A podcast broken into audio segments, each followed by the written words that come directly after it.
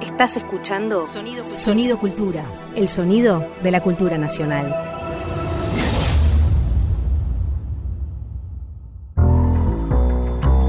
La tijera de un taller que recorta relatos, un centímetro mide tensiones, el dobladillo para el olvido y la cintura cósmica del ayer. María Pía López en corte y confección. Remienda sentidos culturales. Hay el amante y hay el amado, y cada uno de ellos proviene de regiones distintas. Con mucha frecuencia, el amado no es más que un estímulo para el amor acumulado durante años en el corazón del amante. No hay amante que no se dé cuenta de esto. Con mayor o menor claridad, en el fondo, sabe que su amor es un amor solitario. Conoce entonces una soledad nueva y extraña, y este conocimiento le hace sufrir.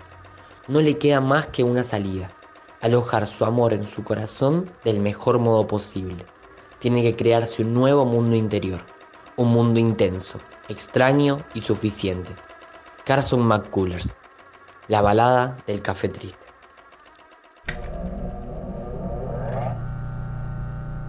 ¿Qué es el amor? Se pregunta Carson McCullers, o contesta, ¿qué es el amor? La diferencia entre cómo alojar el amor en la propia existencia, en uno de los relatos más bellos que esta escritora norteamericana escribió, y eso que escribió muchísimos relatos bellos.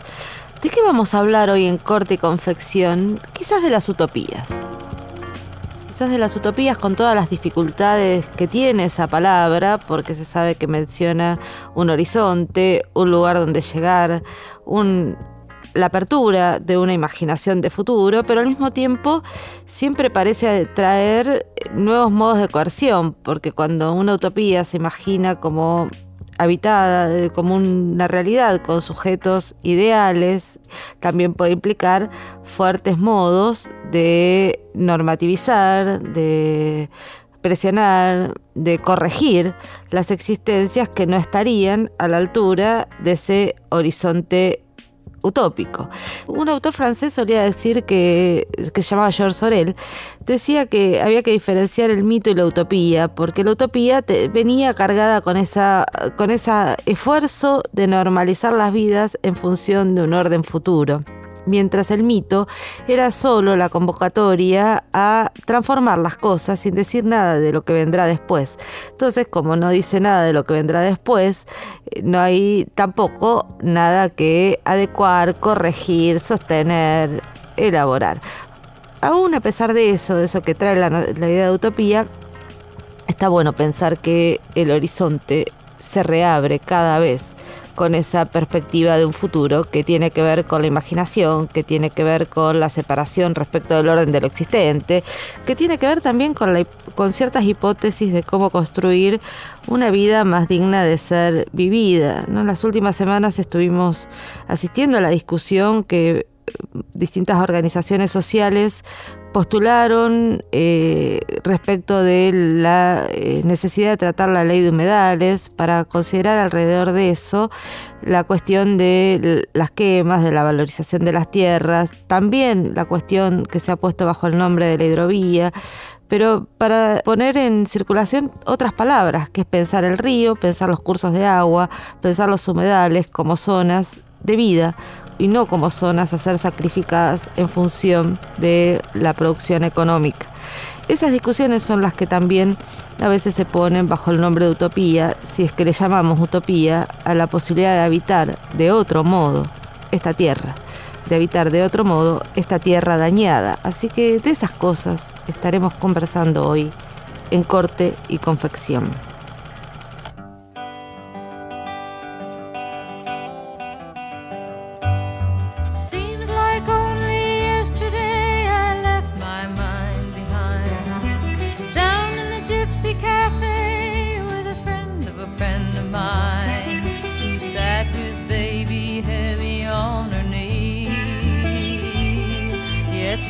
Life most free from slavery, with eyes that showed no trace of misery. The phrase in connection first with she, oh, good, that that love is just a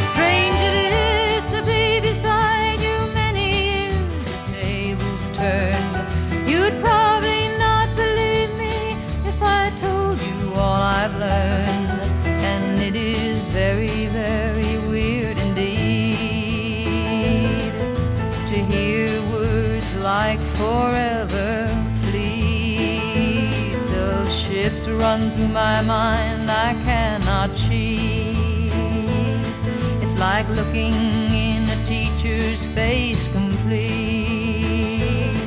I can say nothing to you but repeat what I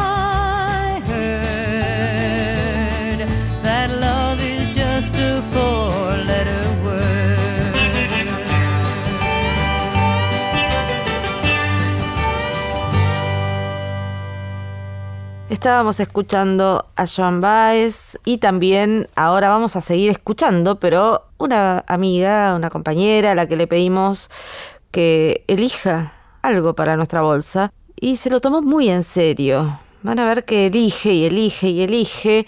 Es- Nos está pasando algo, les cuento, y dirán quienes estén escuchando asiduamente Corte y Confección, se van a encontrar con que eso hay una insistencia, que nuestros invitados empiezan a querer dejar muchas cosas en la bolsa de retazos, pensando que en algún momento habrá algo así como por venir en el que se volverán a abrir esas cuestiones. Pero les decía, esta vez es Vicky Obregón, militante feminista, docente de la Universidad de Quilmes y actualmente directora de, formación en el Ministerio de Mujeres, Géneros y Diversidad de, la Nación.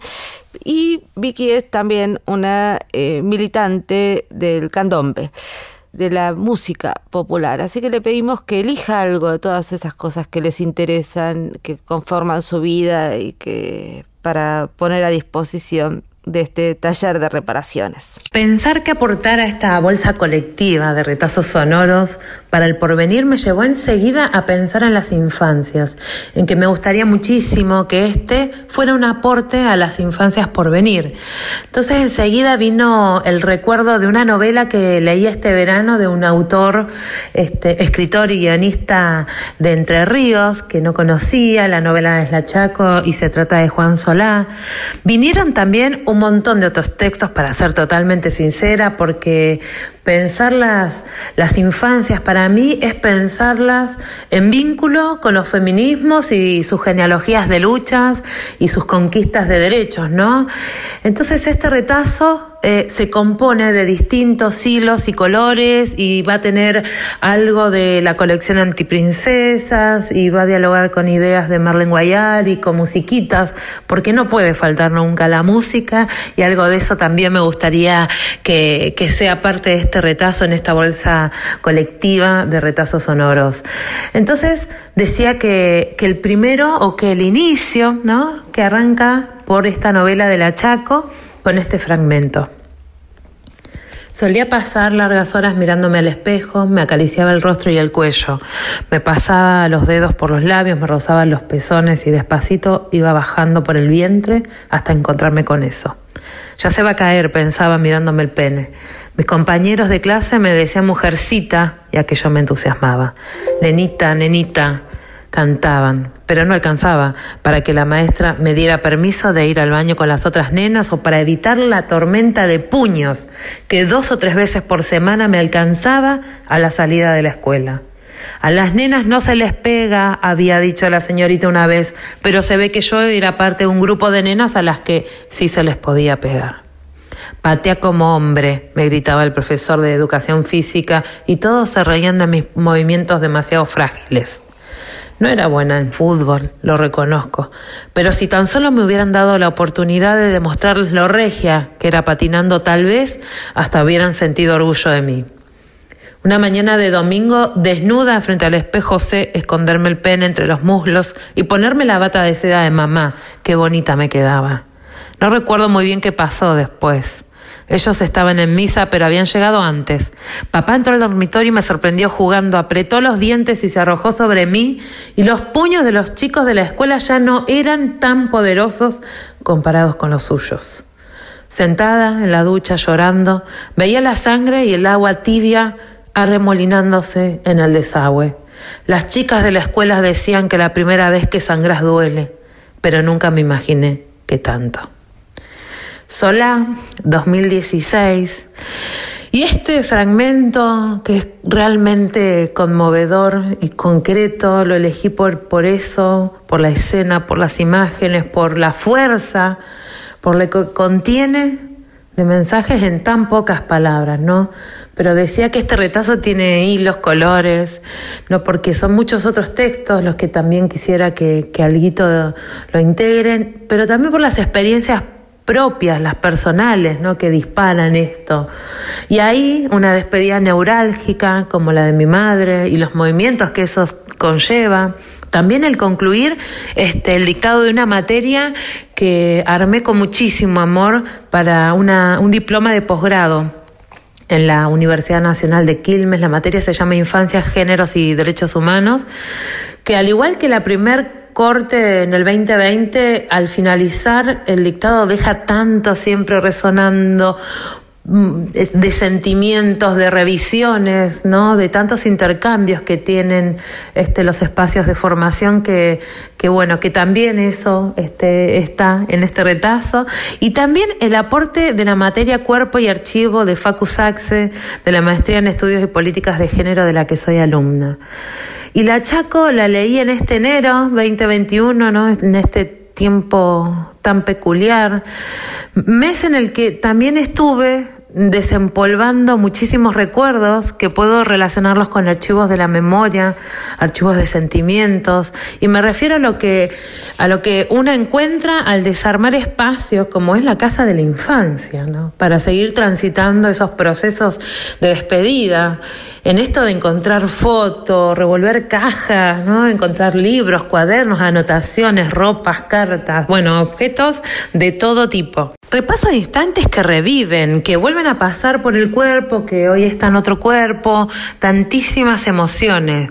Pareciera además que una guarda los mejores recuerdos, ¿no? Esto de atesorar lo mejor, este, pero cuando nos detenemos, que en un objeto, por ejemplo, de otro tiempo se activan huellas, sentimientos con, con todas las tonalidades, hay nostalgia, hay infelicidad, hay alegría, hay dolor, hay trauma. En la novela hay un hacer lugar a esos sentimientos que han estado silenciados, a esos dolores que se invisibilizaron, a esos traumas que quedan ahí igual, habitando los cuerpos, ¿no? Y son vivencias que acalladas. La novela aporta eh, a los archivos de las infancias negadas, de sus disciplinamientos, habla de lo que se ha borrado, habla de las asfixias, de las consecuencias que tiene tensionar y resistir las regulaciones genéricas. y da cuenta en eso también de los cuerpos que pueden devenir archivos, ¿no? De cuerpos que contienen vivencias impronunciables. La Chaco tendió para mí esos diálogos, muchos. Además, leerlas es transitar una intensidad de esas narraciones que, que, invito a que, a que la transiten. Y también me llevó a pensar en el lugar del Estado, de sus obligaciones, como no, de las luchas de los feminismos, ¿no? Y sus batallas y sus conquistas de derechos, y también de lo que falta, de lo que falta hacer para que podamos garantizar la libertad, ¿no? Que merecen todas las infancias. Y pensar en los feminismos y en los transfeminismos y sus batallas fundamentales aporta, ¿no? A, a ese horizonte que deseamos con, con vidas para todos vivibles. Y entonces, ¿cómo no dejar en este en esta bolsa de retazos sonoros fragmentos de la Liga de Antiprincesas de Nadia Fink y Pituzá, esa producción tan poderosa que narra historias que hoy sí les podemos contar a las infancias, cuentos que hablan de varones y mujeres reales, que hablan de antiprincesas, de antihéroes, antiestereotipos, anticánones. Así que vamos a un fragmento de la Liga Antiprincesas 2. Dorados, azules, verdes, fucsias de todos los colores eran esos monstruos. Las guerreras comprendieron que estaban allí para dar batalla. Nunca lo habían hecho juntas, pero la complicidad que las fue uniendo era suficiente. Solo se miraron y cuando Juana dio la voz de ahora comenzaron a luchar. Por un momento el pueblo enmudeció, las guerreras eran su esperanza, y entre tanto silencio solo se escuchaba el ruido del acero de las espadas y el rugir de los monstruos furiosos. Fue Martina, la primera en hacer contacto con su cuchillo, tocó el pecho de esa especie de dragón de color azul, con destellos verdes, pero antes de que se le clavara el acero, el animal se transformó en un yacaré y huyó lejos del agua. Esta, estas narraciones, ¿no? estos cuentos que hoy podemos elegir entre los que compartir con las infancias, que traen a Bartolina Sisa, a una Martina Chapanay, a una Juana Zurduy, a una Berta Cáceres y a tantas otras libertadoras, luchadoras de nuestra historia, este, que no tuvimos muchas de nosotras, no muchas de nosotros, muchos de nosotros en nuestras infancias como lecturas. Entonces, ahí eh, también pienso cómo hubiera sido crecer y pienso en una infancia conurbana, con menos mandatos, con otras narraciones, con menos competencias, con menos sufrimientos por encajar en los moldes que nos imponen a los cuerpos, a los deseos. Como hubiera sido que, que, no me diga marimacho, machona, gorda, ni que hablar del color de piel, ¿no? Yo no sé cómo hubiera sido, pero sí sé que quiero que las infancias por venir lo sepan.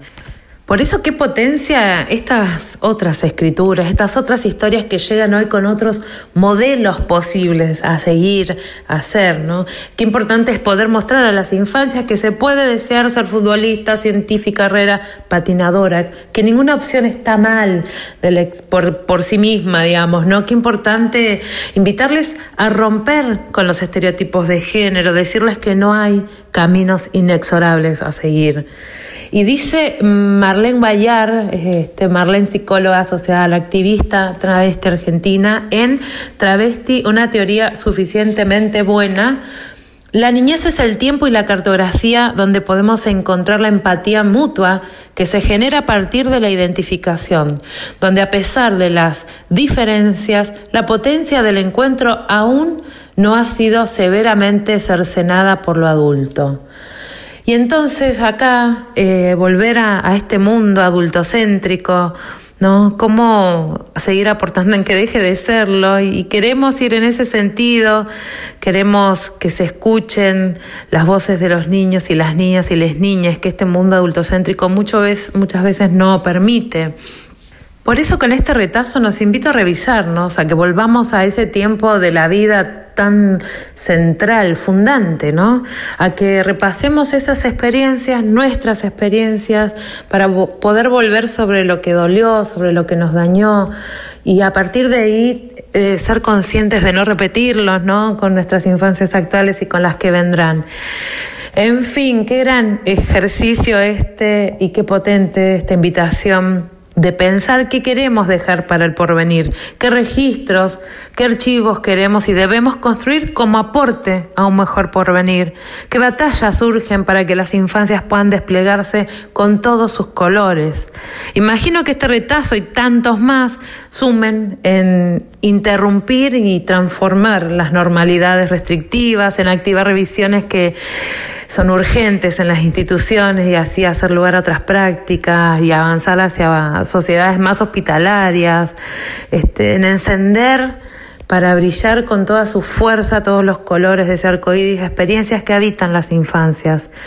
Estas palabras que son sentimientos, son búsqueda y deseos y también son apenas un pespunteo, son palabras que saben de deshilacharse, de remendados, de nebrados fallidos, pero también son palabras que saben de la fuerza de hilvanados mayores, de tejidos colectivos, de confecciones vitales que serán las que puedan garantizar vidas plenas a todas las infancias por venir, que serán las que lograrán garantizar un porvenir que hace mucho tiempo es impostergable.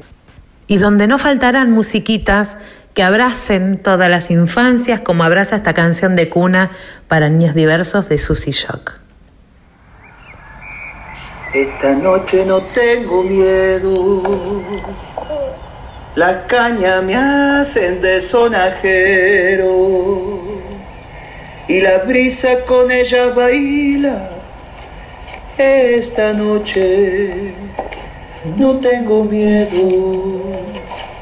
Esta noche no tengo miedo. La caña me hacen de sonajero. Y la brisa con ella baila. Esta noche no tengo miedo. No tengo miedo.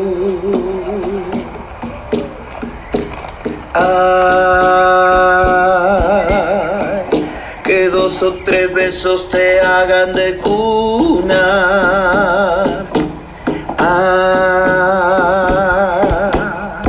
Que a través de tus ojos se pierda la bruma. Chiquito, chiquita.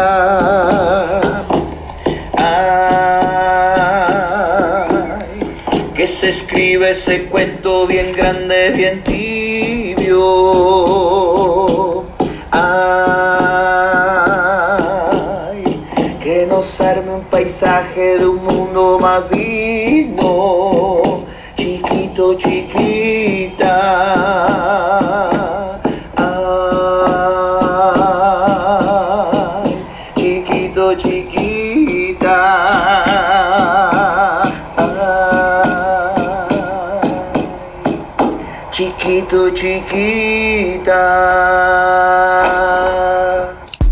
Pía López en Corte y Confección.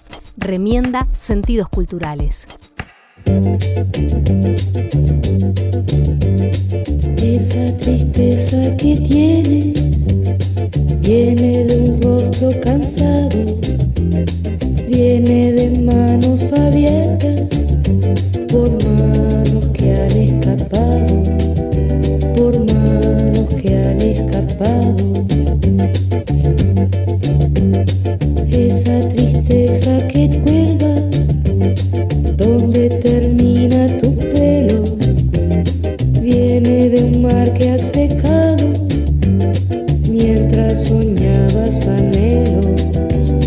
mientras soñé.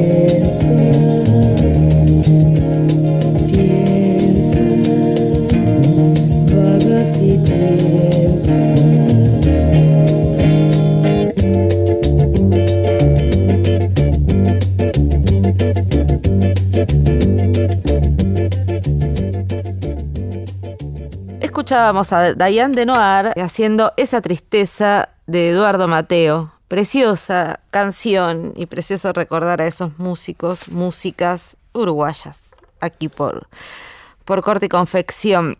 Ahora vamos a recibir para conversar a un escritor, ensayista, novelista, periodista, agitador, es decir, alguien que hace de todo, profesor y de todo y todo muy de modo muy interesante, que es Osvaldo Baigorria. Y lo vamos a invitar para conversar acerca de lo que charlábamos en el editorial al principio, que era esta cuestión de las utopías, qué pasa con las utopías y fundamentalmente aquella en la cual Osvaldo tuvo una fuerte participación, que fue en las experiencias de las comunidades contraculturales en los años 60 y 70. Y para recibirlo les leo apenas un parrafito de uno de sus últimos libros que se llama Postales de la Contracultura, editado por Caja Negra. El subtítulo del libro es Un viaje a la costa oeste, 1974-1984. Y dice esto, y sobre esto en unos minutos vamos a conversar. A las derrotas de la contracultura habría que pensarlas en relación con las derrotas de la cultura misma, occidental, global, capitalista, que fracasó en forma absoluta aun cuando se pretenda triunfante. Fracasó por crear más desigualdad, angustia, guerra de todos contra todos. Fracasó en sus éxitos aparentes en fabricar mercancías superfluas a escala enorme, porque quien produce no produce solo mercancías, sino relaciones humanas. Humanidad, decía Pasolini en conferencias y artículos en esos mismos años. Estás escuchando Corte y Confección, donde las formas de entender el tejido social crujen.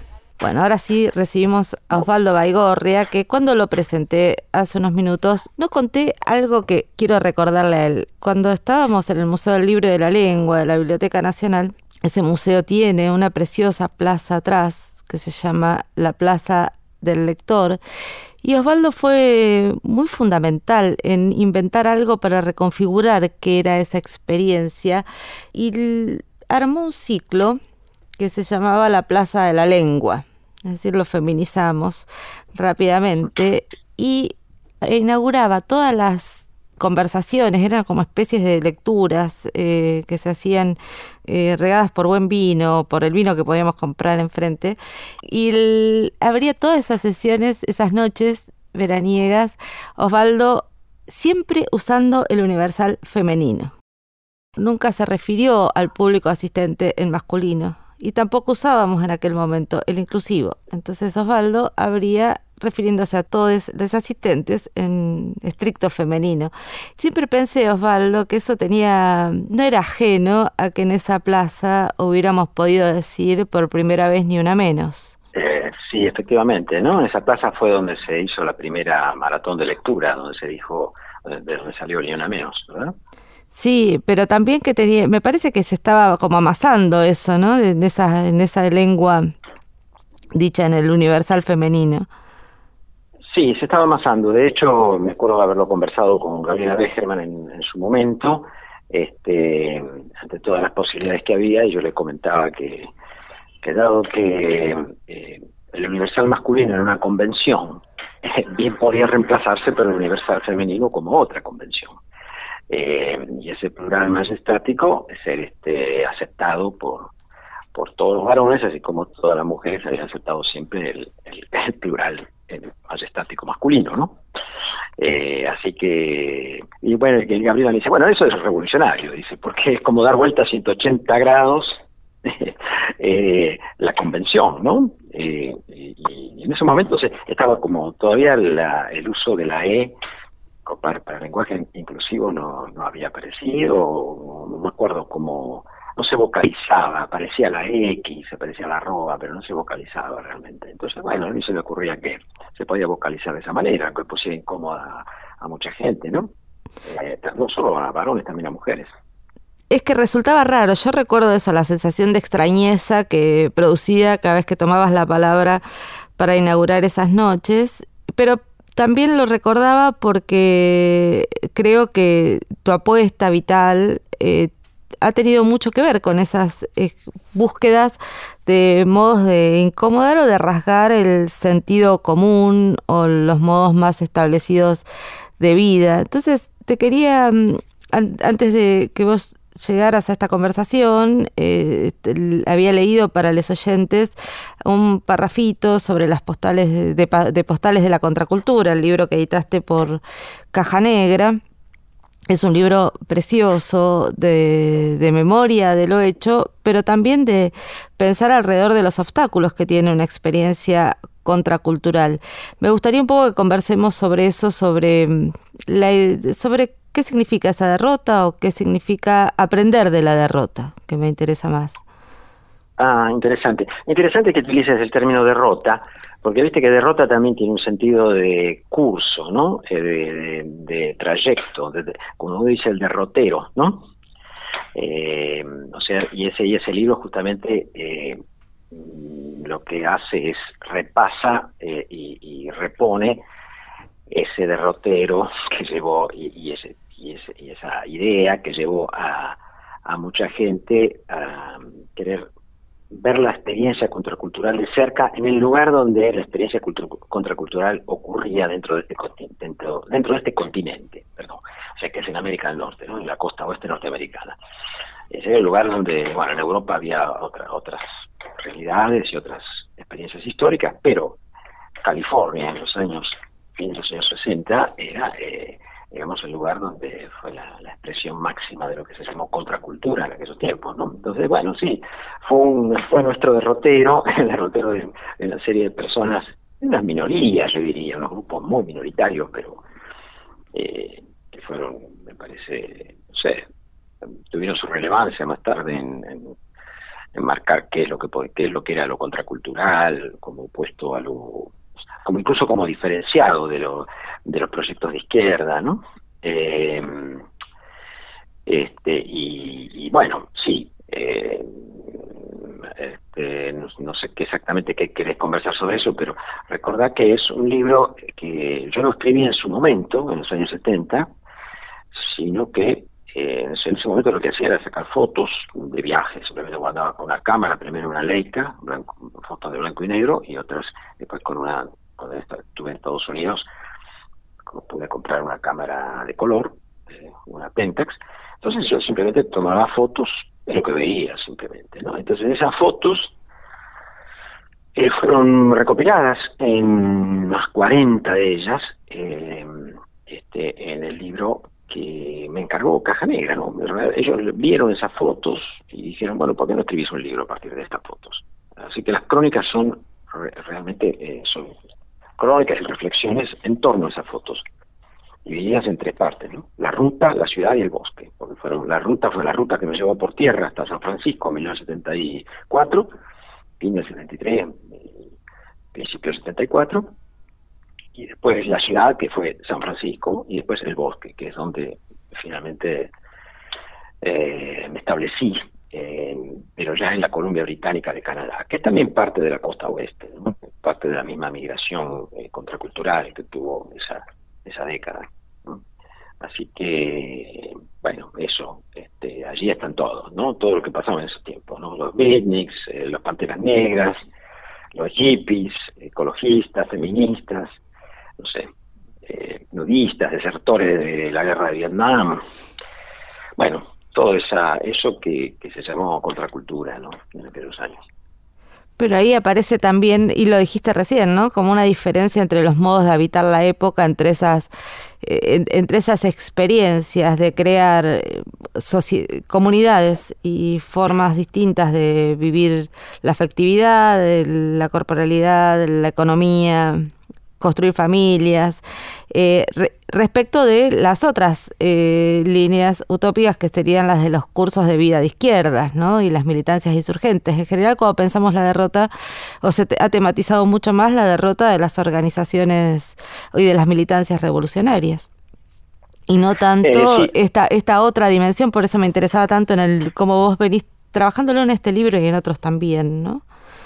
Mm, Sí, eh, es verdad, es verdad, porque aparte fue mucho más eh, directa la, bueno, la acción revolucionaria de izquierdas fue, este, sea en forma parlamentaria, o sea, por, por la vía armada, pero fue eh, frontal, el, objetivo era la toma del poder y, y por lo tanto la derrota fue mucho más visible, ¿no? Claramente fue mucho más visible. Pero en el caso de la contracultura, eh, como el objetivo no era tomar el poder, sino más bien erosionarlo, si se quiere, o, construir un poder paralelo, o construir sociedades, microsociedades donde se pudiera vivir el socialismo sin estar esperando la gran revolución en el futuro, sin estar, sin estar aguardando ninguna toma del poder.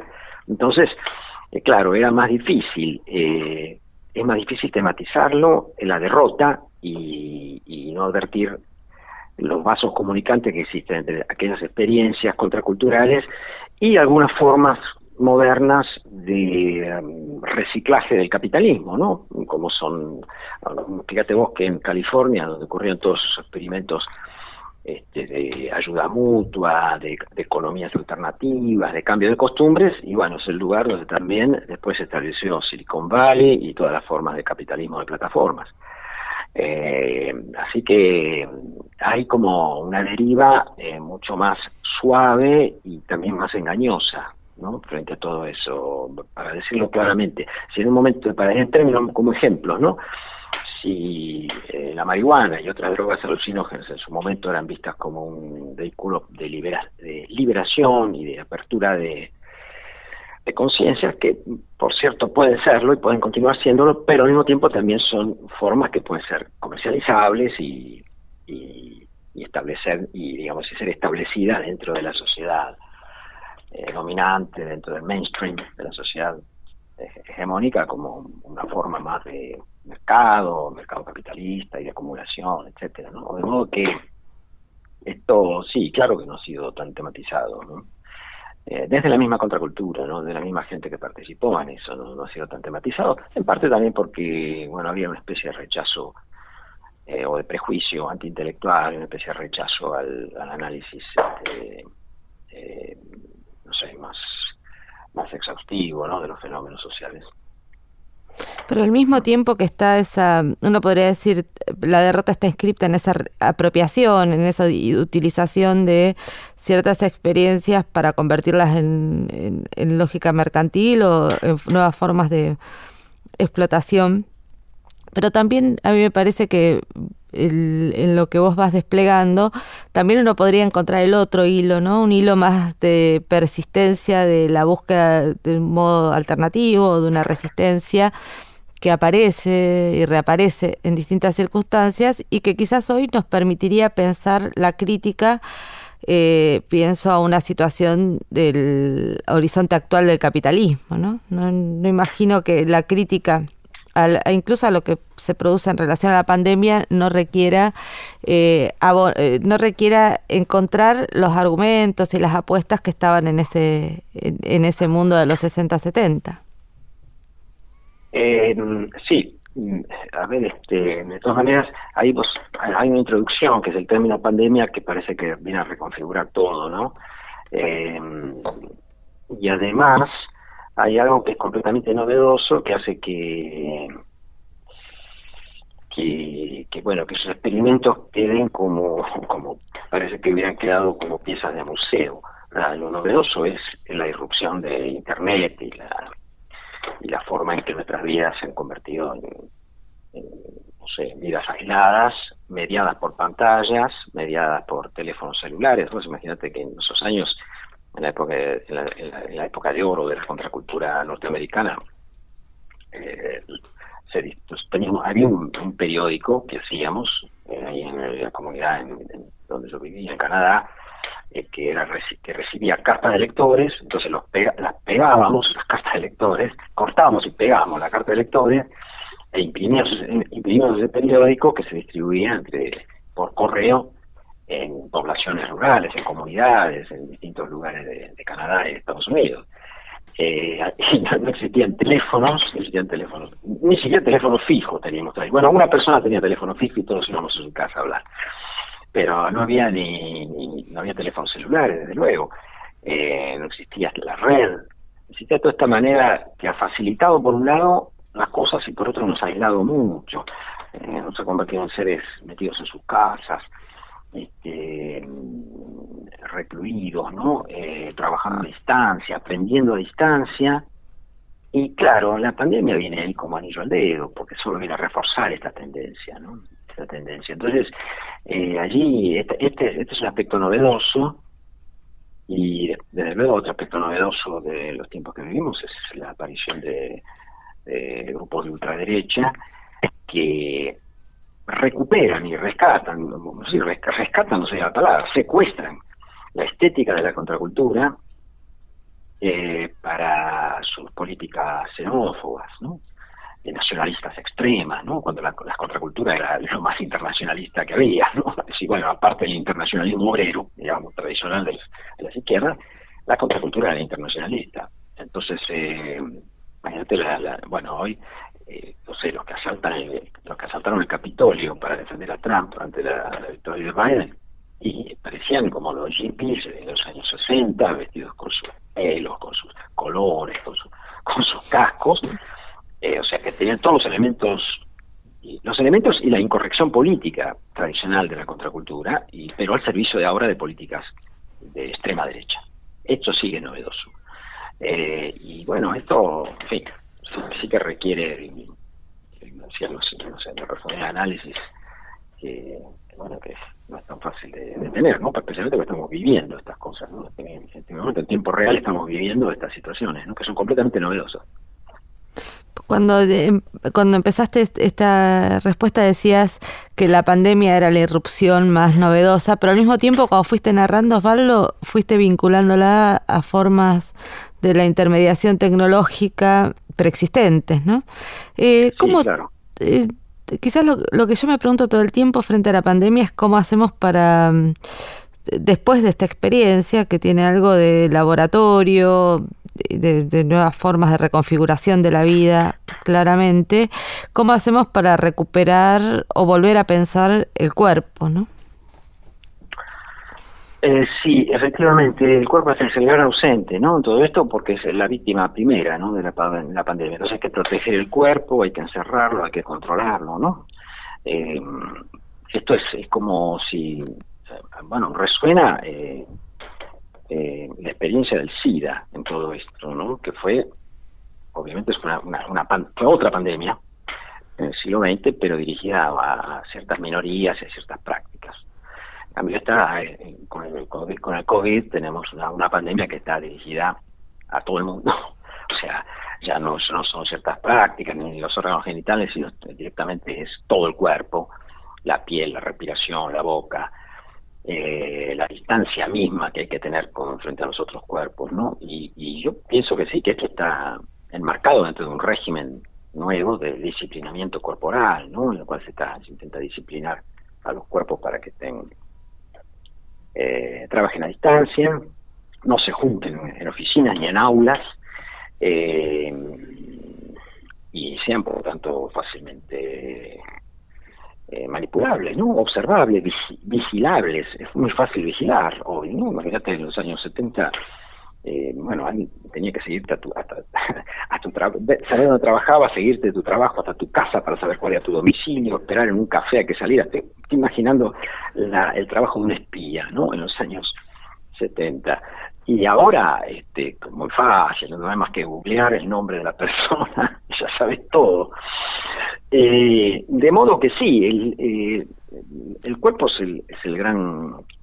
Nuestros cuerpos son las grandes víctimas de, este- de esta época, eh, de la cual la pandemia es, es algo más, ¿no? ¿Y cómo se recupera eso? ¿Vos te acordás que eh, antes de que, de que apareciera el, el COVID, eh, el 2019 fue un año de grandes levantamientos, eh, de grandes movilizaciones, protestas.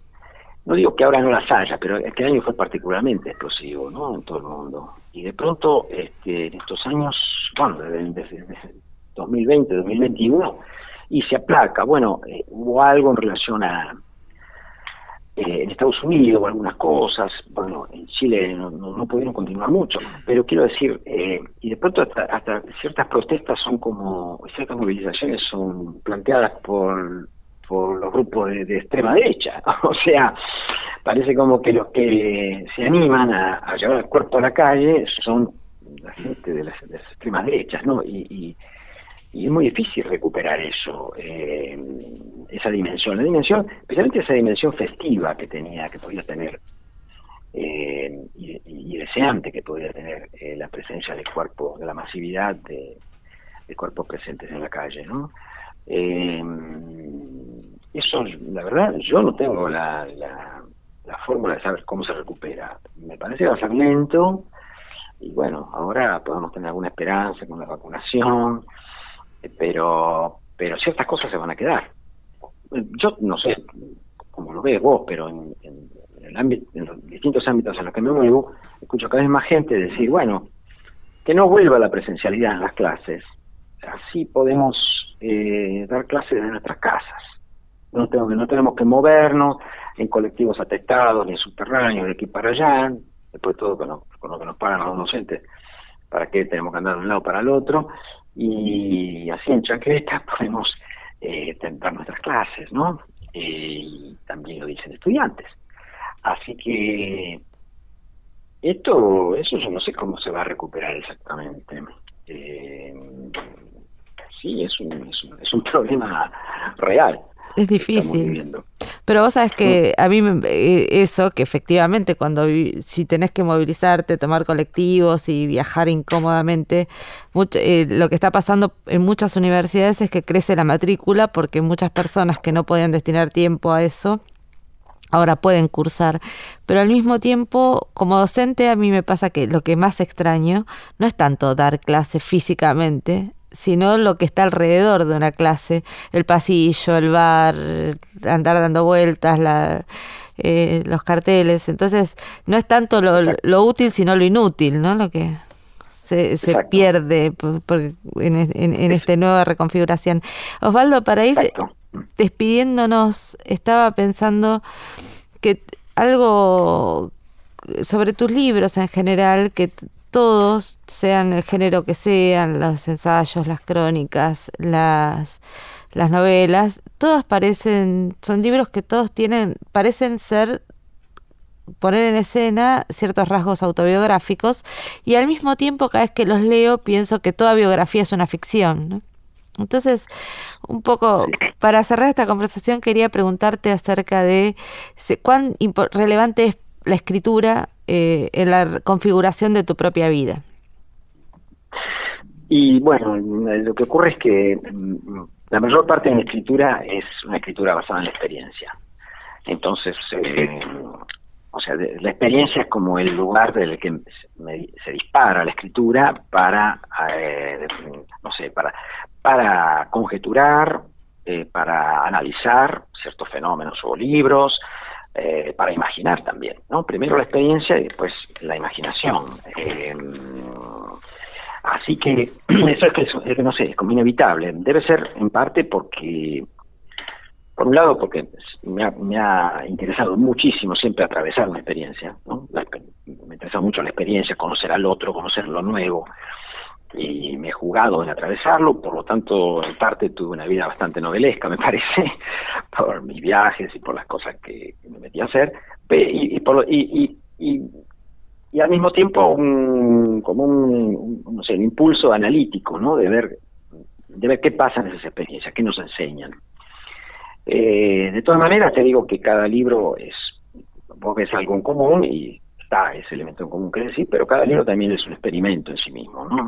Ahora, por ejemplo, un libro que escribí antes de que, digamos, en la primera etapa de la cuarentena y que, y que, es, y que es el menos eh, autobiográfico de todos los libros que escribí, eh, estoy justamente corrigiendo galeras ahora, pues ya está la, la portada, le van a mandar a imprenta, es un libro de Plati Ríos que sale este año, que se titula El ladrido del tigre, y que, aunque yo viví en el Tigre, pero esto trata de una isla en la que pasan todo tipo de cosas, hay misteriosas, hay, hay crímenes y desapariciones que deben resolverse, en fin, enigmas. Es el menos eh, autobiográfico de todos los que hice, ¿no? Pero es, algo hay- es cierto que algo hay en todos ellos. Eh, y sí, ha tenido un, fuerte impulso, ¿no? Es decir, bueno, yo quiero entender lo que me pasa y a veces una manera de entenderlo es esa forma de pensamiento que creo que lo decía Macedonio esto, esa forma tan eh, singular de pensamiento que es eh, pensar escribiendo, ¿no? Uno escribe de esa manera, piensa. Creo que decía es. algo así. Pensar escribiendo. Bueno, te despido y te agradezco muchísimo que hayas charlado este rato con, con nosotros. Eh, quiero, con la última frase de, tu, de este libro, eh, mientras esperamos el nuevo, este libro vos lo terminás contando, ¿no? Por el momento vivo en Buenos Aires. Siempre la pregunta más difícil de responder es por qué volviste. Los motivos suelen ser inagotables. Si apenas uno entiende más o menos todo lo que hizo después de haberlo hecho. Quizás me vinieron ganas de vivir otras vidas. Quizás volví solo para mostrar estas postales. Bueno, Osvaldo, te agradezco mucho, en serio, y una alegría escucharte. Gracias, gracias a vos, Pia, ¿eh? por, por todas tus lecturas. ¿Mm? Un abrazo enorme. Ningún canalla puede escribir un verso que ponga la piel de gallina al pueblo. Ningún canalla puede tocarse la punta de la nariz mientras con la otra se saca el brazo. Julián Assad, La imposibilidad de Mancuso. En Rimbaud, en la CGT 2014.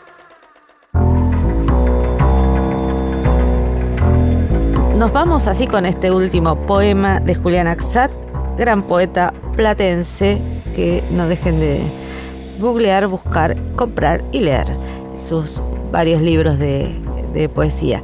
Y nos vemos en el próximo Corte Confección. Fue una producción del Ministerio de Cultura.